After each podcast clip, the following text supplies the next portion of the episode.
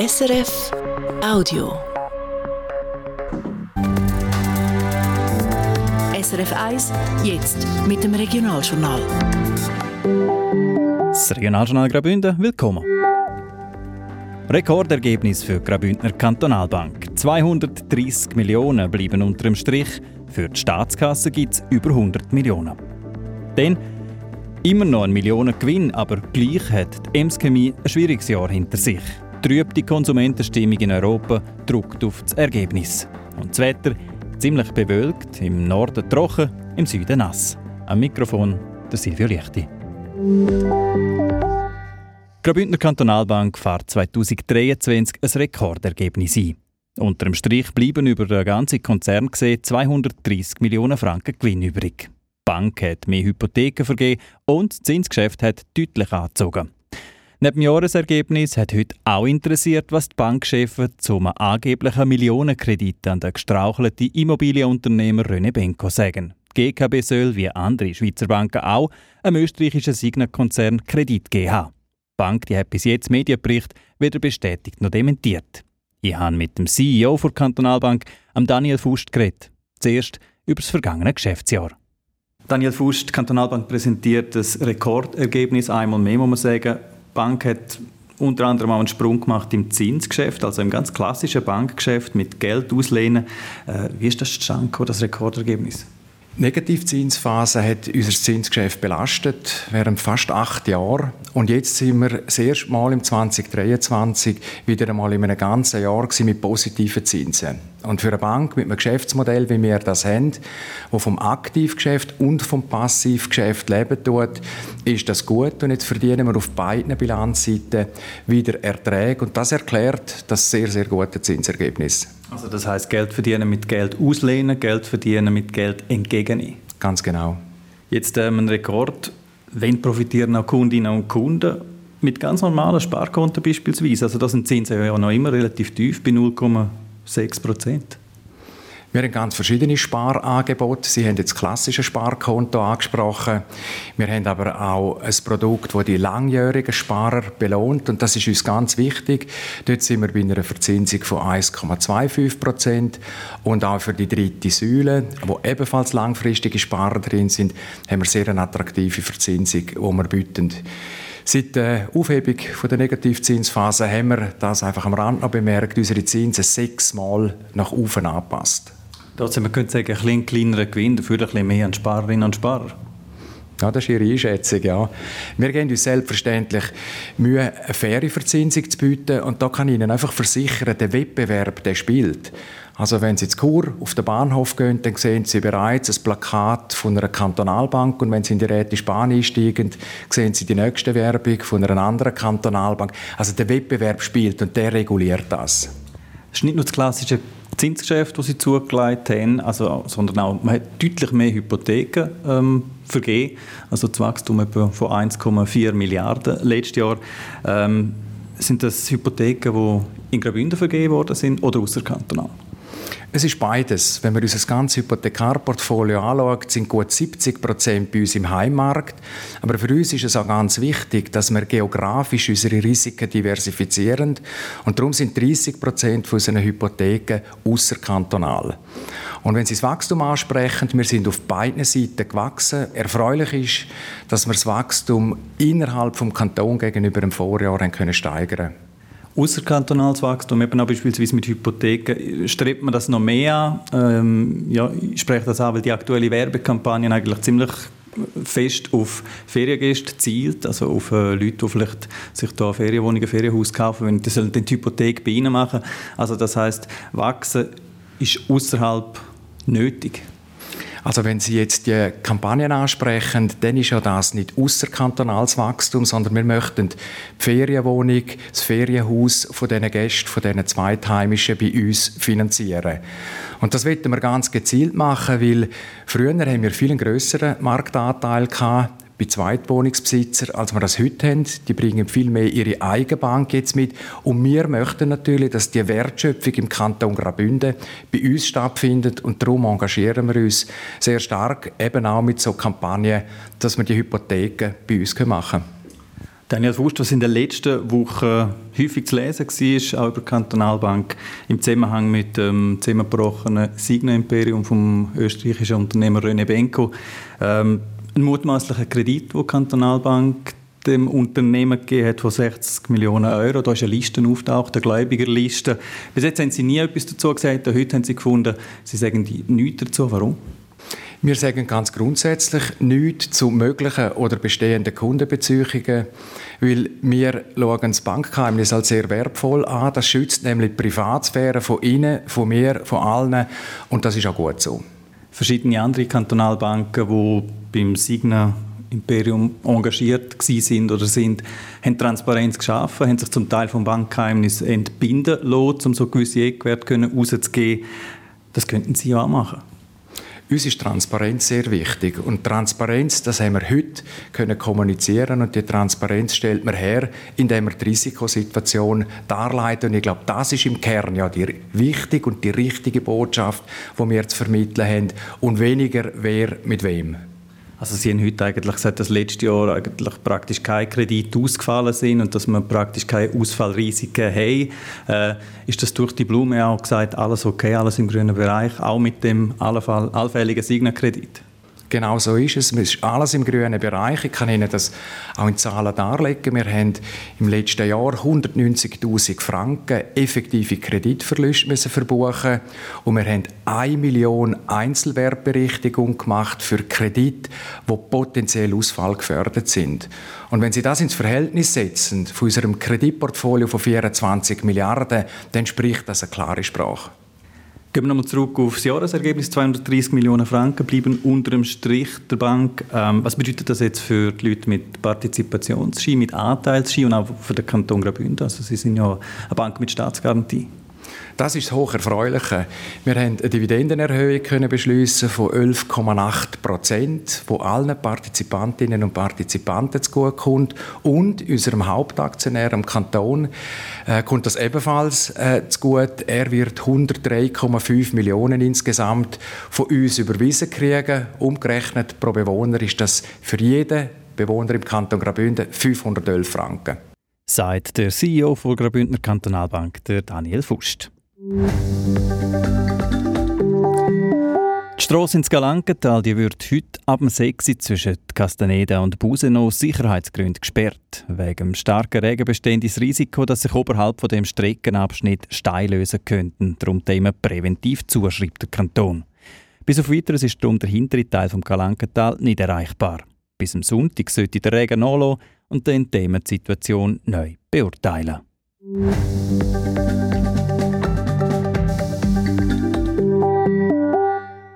Mit der Ems Chemie hat ein weiteres Bündner Grossunternehmen heute zurückgeschaut. Und da muss man sagen, auf ein eher schwieriges Jahr.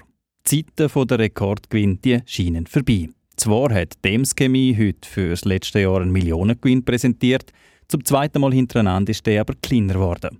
Der Mark Melcher mit Einzelheiten. Ein Gewinn von 461 Millionen Franken hat Ems Chemie letztes Jahr gemacht. Das sieht zwar auf den ersten Blick nach einem grossen Erfolg aus, für das erfolgsverwöhnte Unternehmen ist es aber ein Dämpfer.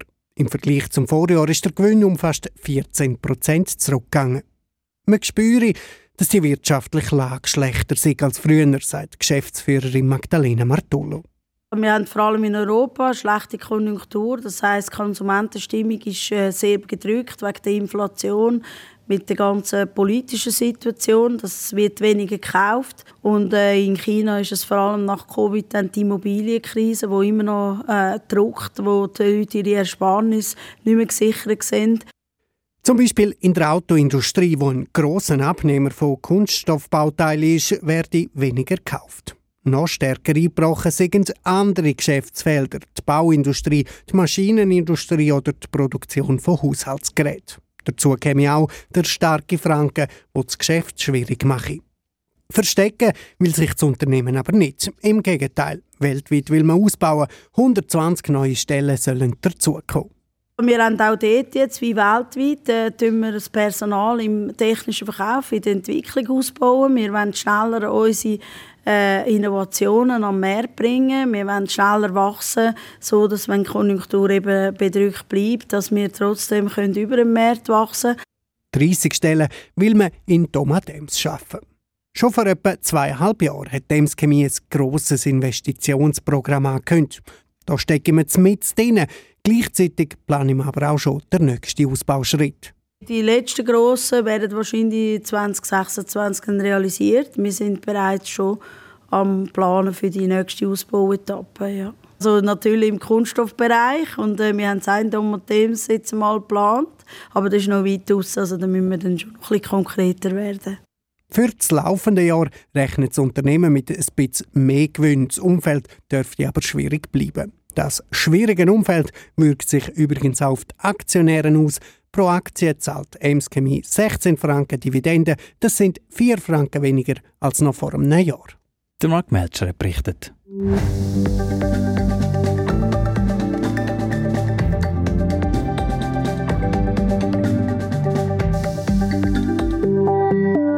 Das ist das Signaljournal auf SRF 1. Es war 20 vor 6 Uhr.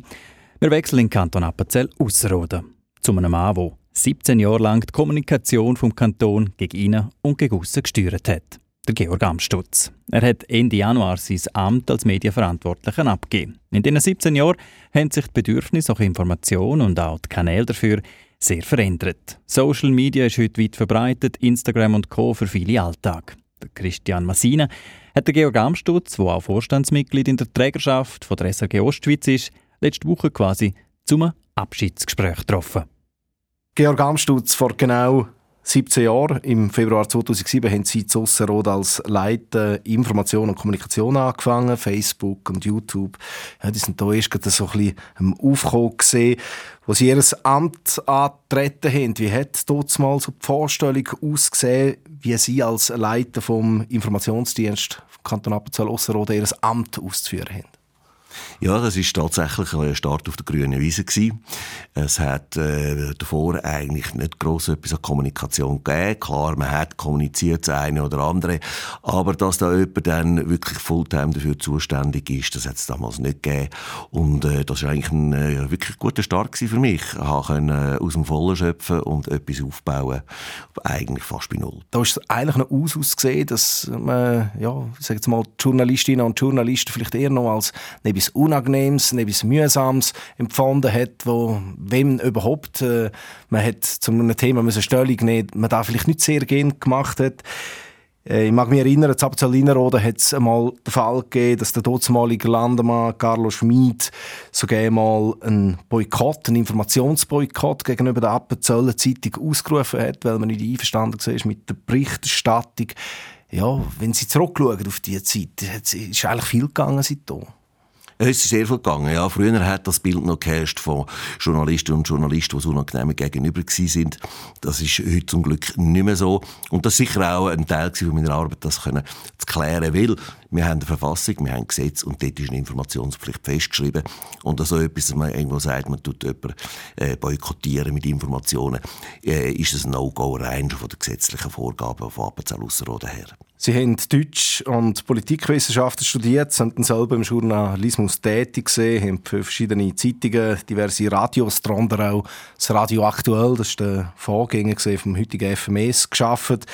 Sie haben dann den Sprung auf die andere Seite gemacht, sind dann fünf Jahre als Mediensprecher vom Bundesamt für Gesundheit tätig gewesen und dann quasi zurück in die Ostschweiz gekommen als Medienverantwortlicher von einem kleinen Kanton. Was hat Sie dort mal an dieser Aufgabe gereizt? Als Aufgabe war natürlich wirklich vor mir, gewesen, äh, können bei Null anzufangen. Das war mal das eine.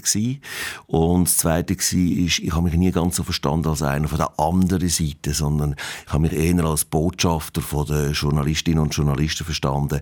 Bei der Regierung jetzt in diesem Fall, beim Regierungsrat von Appenzell Ausserrhoden. Und dort Verständnis zu schaffen für die Anliegen und Bedürfnisse, die Journalistinnen und Journalisten haben. Und natürlich als drittes natürlich sind es auch private Gründe, die uns wieder in die Ostschweiz gelockt haben. Die Medienlandschaft die hat dort mal auch anders ausgesehen. Radio SRF hat noch DRS geheissen, die Appenzeller Zeitung ist erst vollständig als St. Gallen Tagblatt gegangen. Der Regionalfernsehsender, der TVO, der hat es auch erst seit ein paar wenigen Jahren gegeben. Und Instagram, TikTok ist noch gerne gesehen. Ich kann mir vorstellen, da hat auch im Kanton ganz eine andere ja, Vorstellung geherrscht, was Medienarbeit überhaupt ist. Das ist richtig. Also, muss man mit einem Fremdwort sagen, war mehr eine Kommunikation ex cathedra gewesen, also von oben herab. Äh, und eigentlich einfach eine Einwegkommunikation. Und das hat ein etwas gebraucht, dass man da in einen Dialog gekommen ist. Also, es ganz normal ist, dass Journalistinnen und Journalisten Fragen haben, wissen wollen und dass man die auch beantwortet in nützlicher Frist, wo halt das die Medien brauchen auch für ihre Arbeit, ihre tägliche Arbeit. Ähm, da hat man schon ein Verständnis schaffen. Das ist richtig. Und mit der Zeit sind natürlich die neuen Medien dazugekommen. Klar, viel, vieles passiert heute online auch und er hat auch das Tempo zugenommen, durch ganz gewaltig von der Kommunikationstätigkeit. Und dazu hat es die große Veränderung gegeben in der Medienlandschaft. Äh, sind Zeitungen sind gestorben, es sind irgendwelche Internetplattformen aufgegangen. Das verändert natürlich die Arbeit. Sie ist eben, wie gesagt, schneller geworden zum einen und zum anderen auch bildlastiger. Man hat immer wieder Bilder gebraucht, um etwas können, auch auf dem Bildschirm illustrieren Eben, Sie sprechen an. Man hat ja jetzt gerade die und letzte Woche wieder können lesen, dass zur Stellenabbau bei grossen Medienhäusern kommt. Äh, das Schrumpfen von den bestehenden Strukturen, wie man es vielleicht bis jetzt noch hat. Wie hat sich da auf eure Arbeit niedergeschlagen? Also sind da teilweise auch schon gebeten worden, ganze Recherchen für die Zeitungen zu machen? Absolut, ja. Das hat sehr, sehr stark verändert, dadurch, dass die Medien immer weniger geworden sind und auch weniger Personal hatten. Heißt natürlich für eine Kommunikationsstelle von einem Kanton, man muss wirklich pfannenfertige Sachen liefern, zum einen, aber auch einen kleinen Teil von der Arbeit von der Redaktionen übernehmen. Also, dass die Recherchearbeit auf der Redaktion, man schaut beim Bundesamt für Statistik irgendwelche Zahlen an oder schaut dann irgendwo in einem Gesetzestext, liest man nachher, wie ist etwas geregelt. Das ist einfacher, man fragt schnell Kommunikationsstelle und hat eine Antwort, dass man die eigene Recherche gemacht hat. Das hat sich sehr verändert. Aber das schneidet sich ja eigentlich mit dem Selbstverständnis vom Journalismus. Man, wenn man ihnen ja das Telefon geht und sagt, die hätten die und die Information, dann geratet man bei ihnen ja an einen ich sage jetzt mal, an PR-Fachmann, der eigentlich die Interessen der Regierung vertritt. Das, sehen Sie da nicht einen Widerspruch? Nicht direkt, nein, weil der erste Punkt ist, ich bin dafür zuständig, Facts und Figures zu liefern. Also, was man hat an Daten und was passiert ist und warum man welche Entscheidungen getroffen hat. Die Interpretation und das Auslegen nachher von all dem, von dieser Politik, das ist nachher die Sache von Journalistinnen und Journalisten und bleibt sie auch und muss auch so bleiben.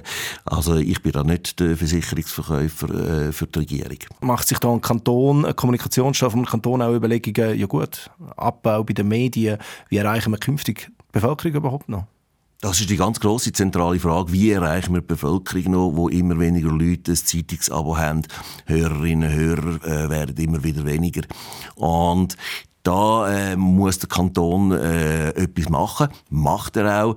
Das war meine letzte Aufgabe jetzt noch, eine neue Kommunikationsstrategie zu entwerfen. Die ist vom Regierungsrat breit diskutiert und verabschiedet und beschlossen worden. Und äh, jetzt, wo das beschlossen ist, äh, bin ich gegangen quasi. Das wird dann meinem Nachfolger äh, an ihm sein, das dann umzusetzen.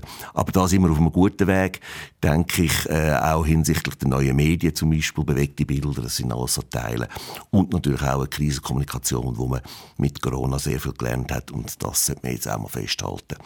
Aber eben, das heisst, man setzt künftig nicht nur auf die klassischen Medien. Absolut nicht, nein. Man sieht, dass heute der Medienkonsum wieder aussieht, dass Social Media immer wieder wichtiger wird. Und ich denke, äh, ja, dort wird der Kanton zu Recht investieren müssen.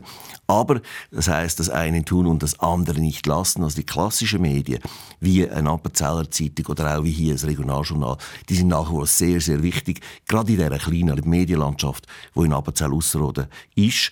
Und da braucht es die grossen Medien, die nach wie vor ja auch konsumiert werden.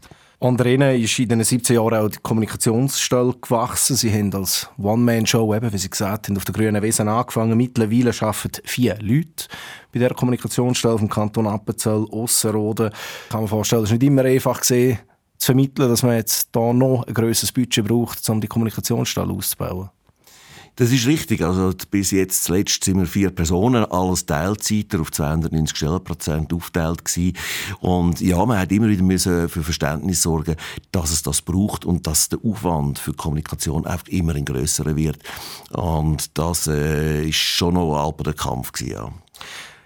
Nicht nur die klassischen Medien stehen im Moment gefühlt immer mehr unter Druck, auch die Politik, auch die Verwaltung die, ja, sagen mal, das Standing schon besser gesehen. Die Kritik da wird immer direkter, sie wird gefühlt auch ein bisschen aggressiver. Ist das etwas, was Sie in diesen Jahren auch festgestellt haben, dass man auch Ihnen vielleicht mal den Vorwurf gemacht hat, ja, ihr verbreitet da Fake News? Also Fake News Vorwurf ist eigentlich nie gekommen. Im Gegenteil, gerade während der Corona-Zeit sind wir äh, über unsere Website extrem gefragt gewesen. Vor Corona haben wir etwa 1500 Zugriffe auf die Website vom Kanton. Während Corona 8 bis 9000. Also dort, das zeigt doch ganz klar, dass äh, Informationen aus erster Hand und verlässliche Informationen nach wie vor gefragt sind. Und da hat mir nie den Vorwurf gemacht, da, was ihr macht, ist nicht verlässlich oder beleuchtet eben immer nur E-Seiten der Medaille. Ja, da sind einzelne Vorwürfe gekommen und wenn man gefragt hat, ja, was ist, stimmt denn nicht, dann ist schon keine Antwort bekommen. Also das hat sich sehr schnell im Sand verlaufen. Das waren mehr Glaubensfragen, die einzelne Leute da umtrieben haben. Die Öffentlichkeitsarbeit ist nur ein Teil von ihrer Arbeit gesehen, die Kommunikation nach außen. Es gibt auch die Kommunikation nach innen. Hat auch da das Bedürfnis sich verändert oder zugenommen? Ja, das Bedürfnis hat sich verändert. Als ich angefangen habe, hat es noch keine mitarbeitende Zeitschrift gegeben. Die hat es ein paar Jahre lang gegeben. Dann in einer Sparübung ist die leider wieder eingespart worden, zu meinem Leidwesen. Und da aber klar, Intranet Stichwort, also äh, das ist zum Beispiel wird stark genutzt und könnte ja noch mehr genutzt werden. Da gibt es auch Pläne, das können auszubauen. Interne Kommunikation ist unglaublich wichtig in meinen Augen, weil wenn die Leute im eigenen Laden nicht wissen, was man gegen außen erzählt, dann ist es schwierig. Also die internen Leute müssen immer gut informiert sein, zuerst informiert sein und dann geht man nach außen.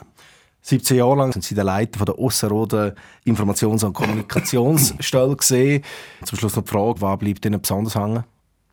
Was mir besonders hängen bleibt, ist, dass es immer wieder gelungen ist, äh, dem Regierungsrat mit harten Diskussionen zu Lösungen zu kommen. Zum Teil gute Lösungen, zum Teil andere Lösungen, die wieder nochmal müssen diskutiert werden.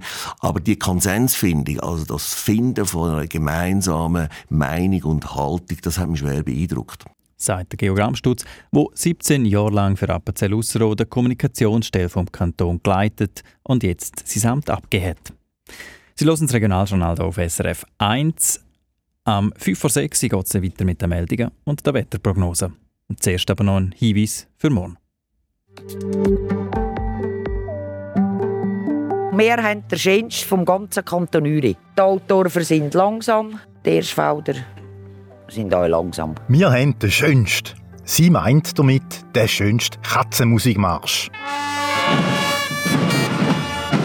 Der spielt im ganzen Kanton Uri am schmutzigen Dunstig. Aber Moment, was sagt die Frau aus Flüelen da gerade wieder? Die Autoren sind langsam.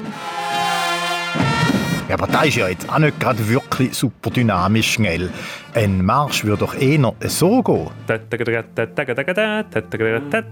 Ist gleich. Hauptsache, es passiert da. Da fährt einem dann plötzlich so kalt der Rücken drauf.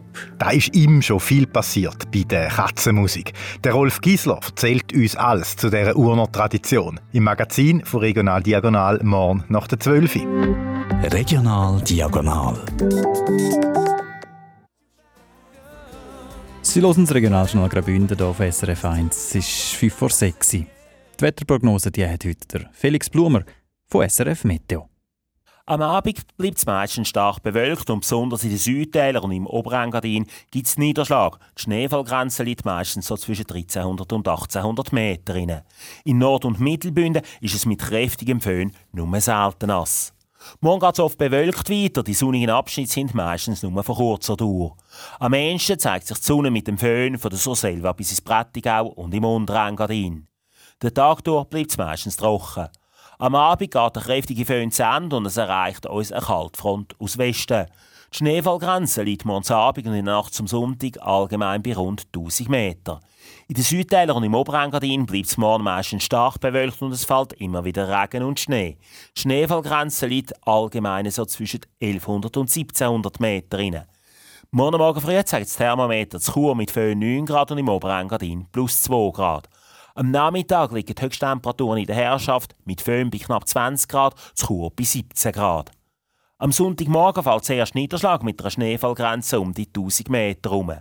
Der Tag durch ist es trotz vielen Wolken oft trocken und es sind auch kurze Aufhellungen möglich, bevor dann in der zweiten Tageshälfte, speziell auch gegen den Abend, wieder der eine oder andere Schauer oben runterkommt. Die Meldungen vom Tag. Die Graubündner Kantonalbank hat ein gutes Jahr gehabt. 2023 schreibt die Bank einen Rekordgewinn von 230 Millionen Franken. Mehr verdient haben wir nach Jahren mit Negativzinsen wieder im klassischen Zinsgeschäft. Auch stark gewachsen ist die Bank beim Geschäft mit den Hypotheken. Für den Kanton bedeutet das Ergebnis, dass er eine Gewinnausschüttung von 103 Millionen Franken kriegt. Ein eher schwieriges Jahr hat Dems Chemie hinter sich. Zum zweiten Mal nacheinander hat der Spezialchemiekonzern einen tieferen Gewinn ausgewiesen. 461 Millionen haben unter dem Strich rausgeschaut. Das sind knapp 14 Prozent weniger als im Vorjahr. Auch der Umsatz ist zurückgegangen.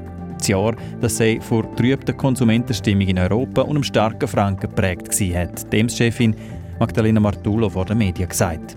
Die angefangenen Investitionsprojekte am Standort Ems die Themen weiterführen. So viel Regionaljournal Graubünden für heute. Im Internet sind wir rund um Tour srf.ch-audio. Die letzte halbe Stunde am Mikrofon war Silvio Lichti. Ich wünsche einen schönen Abend. Das war ein Podcast von SRF.